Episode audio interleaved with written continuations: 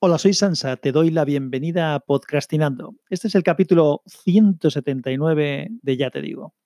¿Y qué te digo? Pues que como comenté hace poco, tenía alguna cosa pendiente que contarte, sobre todo de reacciones que hubo al capítulo, eh, ¿cuál era el capítulo? El capítulo 178, el último, sobre Stranger Things.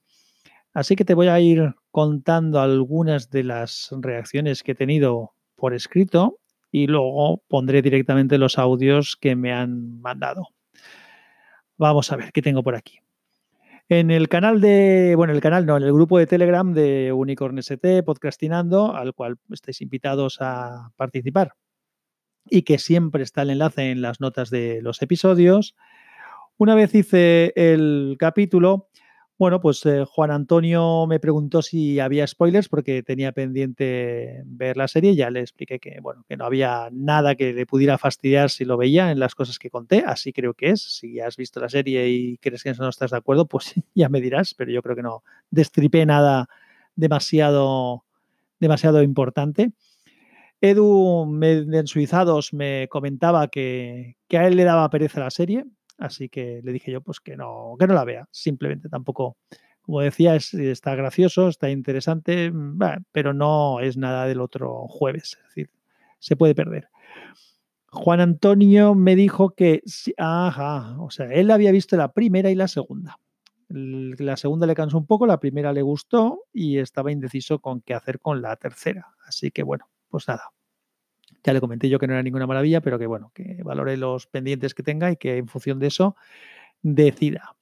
Sergio pues comentaba que la primera temporada le encantó, la segunda no le desilusionó y que la tercera le hizo reír mucho, que es muy terrífica y divertida a la vez, que le parece una serie muy buena. ¿Y qué más tenemos por aquí? Pues yo creo que por escrito no hay mucho más de la serie. Hay cosas que se comentaron en el Slack de, de wintablet.info, también sobre Stranger Things. Pues ah, hay personas que empezaron a, leer a ver la tercera temporada y la, la dejaron estar. Y otras que sí que les gusta, pues en fin, opiniones para todos los gustos. Así que por mi parte paro aquí. Voy a poner los eh, audios que tengo ya recopilados. Hola, muy buenas a todos y especialmente a Sansa. Pues nada, era para comentar un poquito sobre el capítulo este de, Stranger Things y en que es una serie que está mm, de alguna manera sobrevalorada. Bueno, yo creo que, que tal vez está un poco sobrevalorada si hablamos de trama, ¿no? Es una trama pues muy muy cerrada en, en, su temática, pero creo que a nivel de producción la serie no está sobrevalorada. Tal vez hable también desde esa añoranza de los años 80, pero, pero a mi entender, pues para mí resulta genial volver a recrearme en todo ese entorno, en la ropa, en las bicicletas, en, en toda esa ambientación.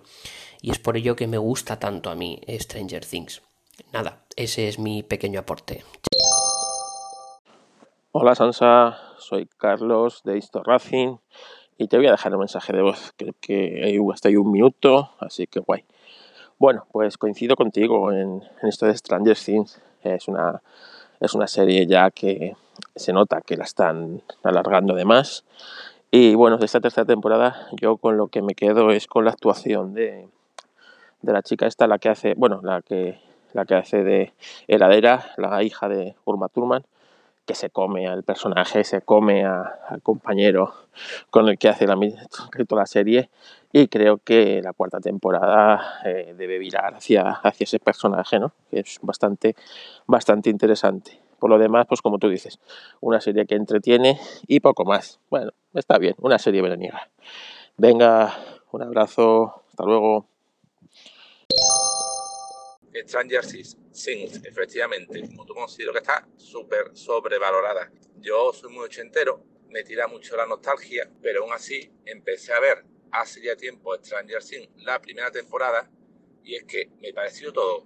Solamente vi media hora, ¿vale? Me pareció todo tan forzado, tan metido con calzado, o sea, tan, tantísima acumulación de clichés de los años 80 que me parecía tan irreal, tan poco y todo tan forzado que, mira, lo dejé y se me quitaron la gana y no seguí viéndolo porque, yo qué sé, un cliché, dos, tres, vale, pero pudieron existir unos niños que jugaban a Dungeons Dragons, que se comunicaban con walkie-talkies, que tenían bicis, o sea, que acumulaban tantos clichés de las películas ochenteras, o sea, me parecía todo tan acumulado y poco natural. No la trama en sí, porque en un episodio no llegué, pues, lógicamente no podía ver nada de trama, pero la situación, la, la configuración, o sea, la acumulación de clichés tan brutal que nada, se me quitaron la gana y no estoy viéndola. Y creo que sí, que está muy valorada, muy sobrevalorada y si ya, dices que la segunda y tercera te gustaron aún menos, es decir, que eran entretenidas, pero que no seguían sin ser malas, lógicamente, con tanta inversión de pasta no puede ser mala la serie, pero no te gustaron tanto como la primera, pues creo que definitivamente no voy a intentar ni ver la primera, porque no, no, no me tiras. Pues eso, esa es mi opinión sobre la serie. Venga, muchas gracias. Bueno, pues hasta aquí lo que han sido las intervenciones. Debo aprovechar la, bueno, digo por orden, la primera ha sido de el amigo J. Curillo de Educando Geek. Después ha hablado también Carlos eh, de Historracing. Y por último, tío Gilito, que también es usuario de Anchor. Y que, por cierto, aunque no lo he puesto en la grabación porque he recortado un poco lo que me mandó, porque me comentaba unas cosas previas y he editado un poco también porque había ruido de fondo, iba en el coche creo que así se oye un poquito mejor.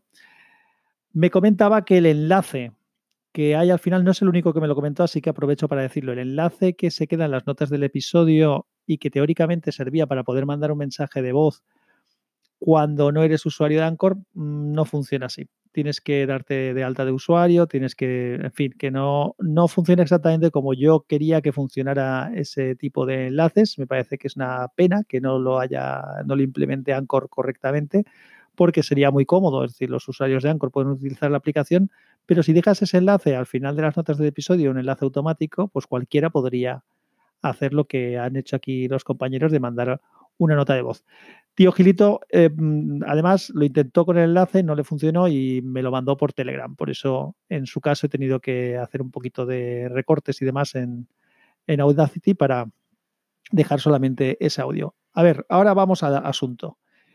J. Gurillo eh, comenta, y, y, en eso tiene toda la razón del mundo, que la serie como producción está muy bien. Y eso es cierto, la serie es chula. Y creo que Mm, no me he escuchado otra vez lo que dije en el episodio 178, pero a mí la serie me ha entretenido, me ha parecido interesante. De hecho, los, las temporadas 2 y la 3, que lo que me quejo yo es que abundan en la misma trama, digamos, y que yo pensaba que sería más enriquecedor salirse a otro tipo de historia, creo que sería más interesante aprovechar para irse a otras historias.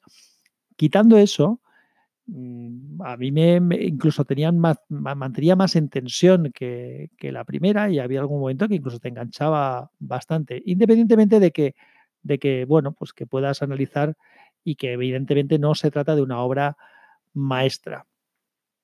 Y hay que agradar, Carlos, también gracias por lo que comentas. Y tío Gileto, pues que hablaba del tema este ochentero, sí que es verdad que, que ah, se aprovecha mucho el tema nostálgico de los 80, pero a mí tampoco me molesta que lo hagan. No me, no me rechina tanto como, como a tío Gilito este, este asunto.